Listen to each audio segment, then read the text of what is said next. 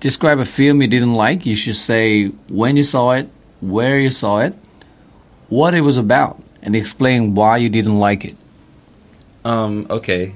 Uh, I watch lots of movies all the time, and I hardly ever dislike a movie. But I would say, whenever someone asks me this question, the first movie that comes to mind is Titanic.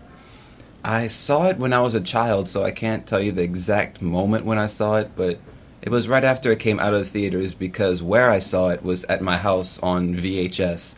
And so I was happy that I saw it on a tape instead of watching it in a movie theater because it's cheaper and I don't think I've ever been able to sit through the whole movie in a theater to see that thing. I had to take a break when I was at home and pause it and go have a snack or something because it was so boring.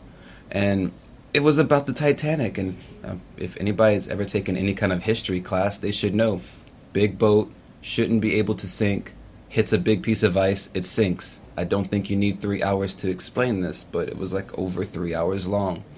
That's the main reason why I didn't like it, is because it was just a really boring movie that took forever to finish. But another reason that I like to joke about is, in my opinion, the movie Titanic is about women and money. The boy liked the girl, but the girl did not like the boy because he was poor. Once he pretended to be rich, she fell in love with him. Then she found out he was actually a good person. But again, in my mind, I love romantic movies, but I prefer if they were a comedy, and this wasn't really funny. It was just boring.